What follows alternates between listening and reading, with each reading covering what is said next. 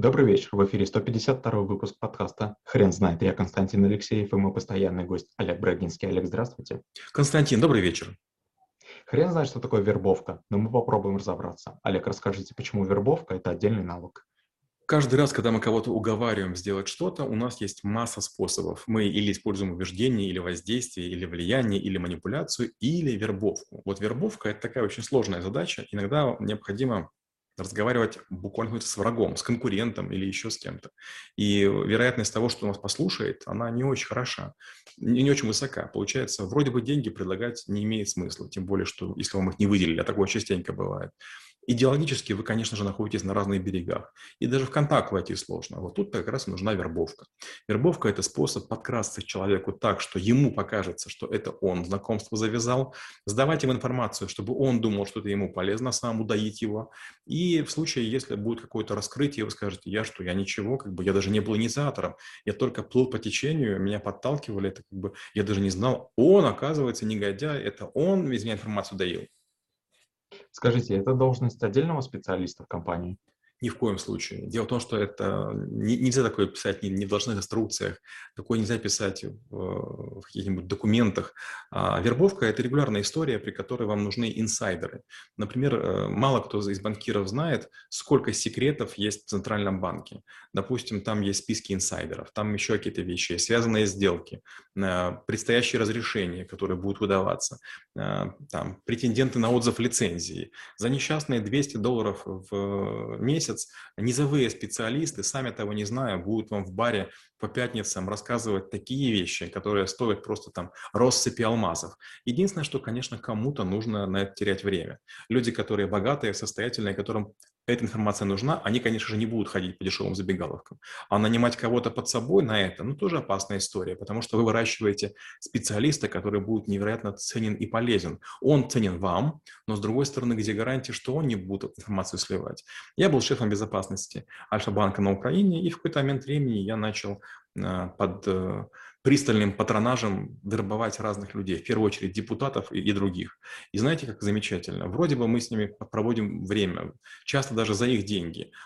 Их даже не нужно заставлять. Из них информация сочится, знаете, как, как березовый сок по весне. Просто находиться рядышком достаточно, чтобы все слышать. Даже спрашивать ничего не нужно. Это просто самая лучшая в мире работа. Олег, а мы можем описать методологию вербовки?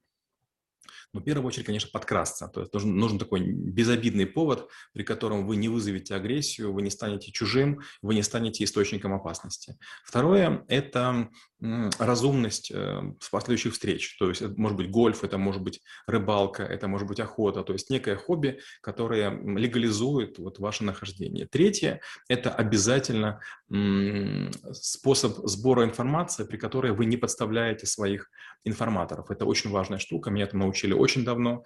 Я понял, что нет ничего ценнее, чем те люди, которые тебе доверились. Поэтому у меня были личные неприятности, у меня там были и физические как бы наказания ко мне применялись, но я никогда никого не сдавал по одной простой причине. Если я один-два раза это сделаю, то на территории я буду засвеченным, будет понятно, что от меня утечка, поэтому никакие там закрывания там в одиночку или там избиения не должны ни в коем случае вас к этому приводить. Если вы это сделаете, ну, вы навсегда меченый, вы становитесь там двойным агентом. А если вы держите только одну сторону, в конце концов вас выпускают, потому что понимают, что ну, вы на, на свободе полезнее, чем искалеченный или там, не знаю, где-нибудь там в местах не столь отдаленных. Скажите, а как противостоять вербовке извне? Это сделать почти невозможно. А, есть много историй, которые рассказывают на специальных э, курсах, специальных школах, и почти любая женщина втирается в доверие почти к любому мужчину и к, к любой женщине. То есть женщины просто невероятно коварны, и у женщин совершенно нормально играть там 2-3 личины, с этим нет никаких сложностей. Даже самых стойких разведчиков или даже самых стойких предпринимателей рано или поздно вербуют женщины. С мужчинами не так просто, но опять же, мужчины хотят обманываться. Рано или поздно люди, находящиеся на высоких позициях, понимают, что никому доверять нельзя. И тогда они по разным причинам допускают в свой круг людей, которые вроде бы э, нейтральные, вроде бы плохого ничего сделать не должны, вроде бы это просто дружба, но в очень больших процентах это люди или являются вербовщиками, или используются вербовщиками. Скажите, каких ошибок стоит избегать? Но в первую очередь будьте готовы всегда вербовать и будьте готовы всегда, что вас завербуют. Очень сильно на меня обижается сестра, мама, дочка, жена. Я постоянно молчу, я никому ничего не рассказываю. По одной простой причине. Я не знаю, чей это секрет и даже знать не хочу. Если я чего-то узнал неофициально, из меня этого вытащить невозможно. И другим я рекомендую. Все очень просто. Если информация не была напечатана, значит ее нет. Не вздумать никому рассказывать. Никогда злитесь, никогда вам хорошо, никогда вас подкупают. Ни в коем случае. Если вы говорите «не знаю», вы, знаете, таким знаете, темным пятном. Что там непонятно. Как бы такая темная комната, куда заходишь, и там не, очень неуютно без света. Вот не будьте источником света. Информацию не выдавайте. Скажите, как вы преподаете навык в школе трэблшутеров? Я показываю, как, как мало времени нужно, чтобы втереться в доверие. Я вот рассказываю что-то, а, какую-то легенду, и потом мы начинаем играть. Допустим, там я показываю три раза обычно, как это делается. Я говорю с человеком, он знает, какую роль я играю, он знает, какую он роль играет, и вроде бы он не должен ничего рассказывать. Мы просто поговорим. А потом я на доске выписываю, что же я выведал. Человек э, вроде бы, ему кажется, он держался, и вдруг оказывается, что я столько всего узнал. Потому что Бывают не только словесные ответы, бывают еще и вербальные. Вторая история. Я задаю вопросы вроде бы безобидные, и на них не страшно отвечать. Я расспрашиваю человека о том, что стоит у ассистента на компьютере, а у него есть список, как бы, и он должен отвечать ну, максимально нейтрально. Так что меня не обидеть, но с другой стороны ничего не выболтать. И я спрашиваю какие-то примитивные вещи, а потом говорю, что стоит на компьютере. Хотя я не знаю, список делает обычно Даниил, а выведываю потом я.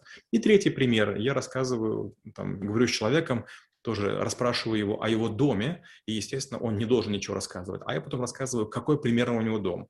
Понятно, что угадывание не стопроцентное, но по косвенным признакам, по поведению человека, по его жестам, по его мимике, какие-то вещи можно выведать даже без ведома человека. Расскажите, пожалуйста, пример, пример из проекта, когда вы использовали вербовку как бы так рассказать, чтобы не было понятно о чем. Значит, одна компания очень хотела сделать встречу с неким человеком. А, он очень отказывался, он был другом президента. И в какой-то момент времени мы с другим очень высокопоставленным человеком пригласили его на некое мероприятие случайно, э, где он мог бы сделать то, чего не сделал бы никогда.